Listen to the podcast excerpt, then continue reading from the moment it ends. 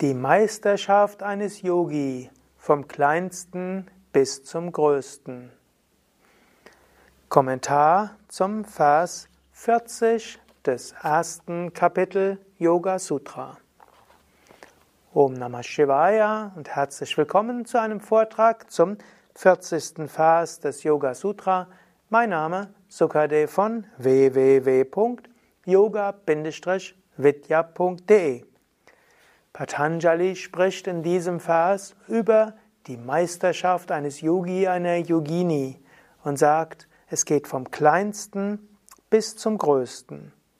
Der Vers lautet Paramanu Paramama Hatvanto Syavashikaraha. Was bedeutet? Vashikara, die Meisterung, die Meisterschaft, Asya, eines Yogi erstreckt sich Anta vom Paramanu, vom kleinsten Atom bis Paramahatva, also bis zur größten Höhe, bis zur Unendlichkeit. Was heißen soll? Zum einen könntest du sagen, du kannst Gott im Kleinen sehen und du kannst Gott im Großen sehen. Wenn du dir ein Staubkorn anschaust und es genauer anschaust, da ist das Göttliche. Wenn du in die Weite gehst, da ist das Göttliche. Wenn du dich mal mit beschäftigst, wie zum Beispiel ein Klumpen Erde, was da alles drin ist, so viele Bakterien, so viele Pilze, so viele Kleinstlebewesen, unglaublich, ein Wunder. Dreck ist ein großes Wunder, ein Misthaufen ein großes Wunder, das scheinbar wenigsten bedeutende, großes Wunder. Hier kannst du das Göttliche sehen. Ein einzelnes Haar ist etwas Großartiges, wenn man es genauer analysiert. Im kleinsten kannst du das Göttliche sehen. Aber du kannst auch das Göttliche sehen, wenn du dich ausdehnst. Wenn du auf einem Berg stehst und weit ins Tal schaust, hier ist das Göttliche erfahrbar. Wenn du vor dem Meer stehst, Göttliche erfahrbar. Wenn du einen großartigen Baum siehst, hier ist das Göttliche erfahrbar. Im kleinsten und im größten kannst du das Göttliche sehen. Auch ein großer Meister meistert das Kleine wie auch das Große. Ich kannte einen Meister namens Swami Chidananda. Ich könnte sagen, er war vielleicht Meister dieses Phases. Er war sehr sorgfältig im Kleinen. Wenn er gegangen ist, das war kein Gehen, das war wie ein Schreiten. Da war wie so ein subtiles Licht, das fast über den Erdboden geschwebt ist. Ich bin sicher, er hat nie ein Insekt mit seinen Füßen getötet. Er war bewusst, er war leicht, er war ruhig. Und wenn dort jemand zu ihm gegangen ist und eine Frage gestellt hat, egal wer es war, in dem Moment wusste man, man war für ihn der Allerwichtigste. Und es konnten irgendwelche Alltagssachen sein. Für ihn war das nicht zu klein und zu unbedeutend. Er hat freundlich genickt, er hat sich's angehört und konnte einem mit einem kleinen Blick einen großen Trost geben. Er hat ihm nie gesagt, warum behelligst du mich damit? Die kleinste Schwierigkeit, die Aspiranten ihm geben, genannt haben, hat sein Mitgefühl bekommen. Aber er hat sich auch um das Große gekümmert. Er war zum Beispiel auch engagiert für die Ökologie in dem ganzen Bereich des Himalaya. Hat auch mit, hat auch Politiker aufgefordert, dort jetzt nicht diese wunderschöne Gegend, ja, wo immer noch relativ viel Natur ist, diese zu zersiedeln. Sich auch auf das Große konzentriert. Hat sich auch bemüht um die große Politik. Er hat auch mitgewirkt an einem, einer ganzen Initiative von vielen spirituellen Lehrern gegen Korruption in der Politik.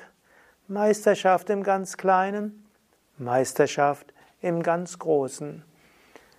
Der Mensch, der vor ihm war, war wichtig, aber er konnte sich auch um die Anliegen der gesamten Divine Life Society mit ihren Hunderten von Zentren auf der ganzen Welt kümmern. Kleines und Großes nichts zu unwichtig, ohne dabei das Große zu verlieren. Man kann den Vers natürlich noch auf viele andere ja, Dinge beziehen. Auch für einen persönlichen Aspiranten könnte man sagen, kümmere dich um das Kleine und das Große.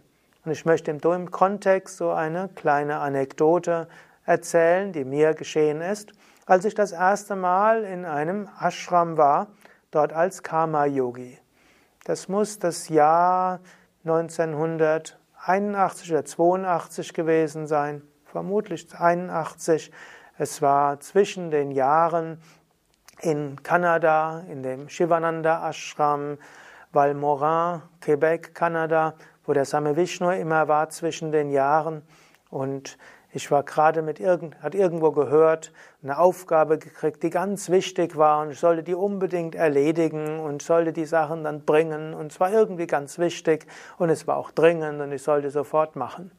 Und ich weiß auch gar nicht mehr genau, was es war. Ich wusste nur, um die zu erledigen, musste ich auch in die Küche und ein paar Sachen aus der Ashram Großküche dort holen. Und auf dem Weg dorthin hat mir einer gefragt, äh, oder in der Küche selbst hat mich jemand gebeten, du könntest mir gerade mal helfen mit dem Topf. Das war ein großer Topf. Ich habe gesagt, nee, frag jemand anders, ich muss mich jetzt darum kümmern. Dann hat jemand gesagt, könntest du gerade mal probieren, ob das gut gewürzt ist. Ich habe irgendwo eine Erkältung und schmecke nichts. Ich sage, nee, frag jemand anders. Dreimal wurde ich so um was gefragt, jedes Mal habe ich gesagt, nee. Und als ich das dritte Mal Nein gesagt hatte, dort hörte ich plötzlich aus, den, so aus einem anderen Teil der Küche so eine ältere Frau, ältere Swami, die hat gesagt, Sukadev, du hast gerade drei Möglichkeiten zum uneigennützigen Dienst verpasst. So ganz sanft. Ich wusste gar, hatte gar nicht bemerkt, dass diese Frau dort war. Sie hat für irgendwelche Special Guests was gekocht, in einer, so irgendwo in einem Nebenküche, Nebenteil des, der Küche. Dann schaute ich an, aber ich, mich, mir wurde auch gesagt, ich muss mich beeilen und das schnell bringen und das erledigen. Und dann lächelte sie und sagte, vermutlich wirst du feststellen, dass du diese Zeit gehabt hast bisschen Gedanken verloren, aber doch zügig bin ich dann runtergegangen und habe die Sachen dann erledigt, zu, zu erledigen war. Und dann der, für den ich das alles erledigt hatte, kam fünf Minuten später. Und es war genau die Zeit oder sogar noch mehr, als ich es gebraucht hätte, drei Menschen einen kleinen Gefallen zu tun. An diese Geschichte muss ich manchmal denken. Nicht immer beachte ich die Lektionen aus der Geschichte, aber manchmal doch, dass letztlich Gott gibt einem eine große Aufgabe, die darf man auch nicht verpassen. Man muss auch die große Aufgabe machen. Aber auf dem Weg zur großen Aufgabe gibt er einem auch kleine Aufgaben. Und manchmal kann man Menschen kleine Gefallen tun, manchmal einen Moment ein Ohr geben, manchmal ein kurzes Lächeln, manchmal jemandem etwas aufheben, Manchmal, wenn man auf der Straße jemanden sieht, der offensichtlich nach dem Weg sucht und ich weiß, einen Moment innehalten und sagen, kann ich dir, kann ich Ihnen helfen? Manchmal, selbst wenn man im Naturkostsupermarkt ist und jemand ist offensichtlich verloren und selbst wenn du nicht die Verkäuferin bist, kannst du fragen, brauchen Sie etwas? Meisterschaft des Yogis geht aufs Kleine. Im Kleinen zeigt sich das. Aber vor lauter Klein-Klein, verliere auch nicht das Große. Sogar in einer Yogastunde gilt das natürlich. Zum einen musst du den Fluss der Yogastunde beachten und dafür sorgen, dass insgesamt das Prana der Yogastunde gut läuft. Aber zwischendurch braucht ein Einzelner auch deine Aufmerksamkeit. Kleine Korrektur, einen kleinen Tipp, eine kleine alternative Übung. Die Meisterschaft eines Yogis ist im Kleinen wie auch im Großen, was auch heißen soll, kleine Aufgaben sind auch wichtig. Komme dir nicht für zu wichtig vor für eine kleine Aufgabe. Aber weise auch nicht die großen Aufgaben von dir. Wenn du zum Beispiel ein Yogalehrer, Yogalehrerin bist und du wirst gebeten, für im Stadtteil Festival dort eine Ansprache zu halten, dann mache auch das. Und wenn du die Möglichkeit hast, im Fernsehen zu sprechen, mache auch das. Und wenn zu deiner Yogastunde nur ein Einzelner kommt, gib die Yogastunde trotzdem. Im Kleinen wie auch im Großen. So ist die Meisterschaft eines Yogi, einer Yogini. Das waren einige Gedanken zum 40. Vers, erstes Kapitel Yoga Sutra von Patanjali. Mein Name ist Sukade von www.yoga-vidya.de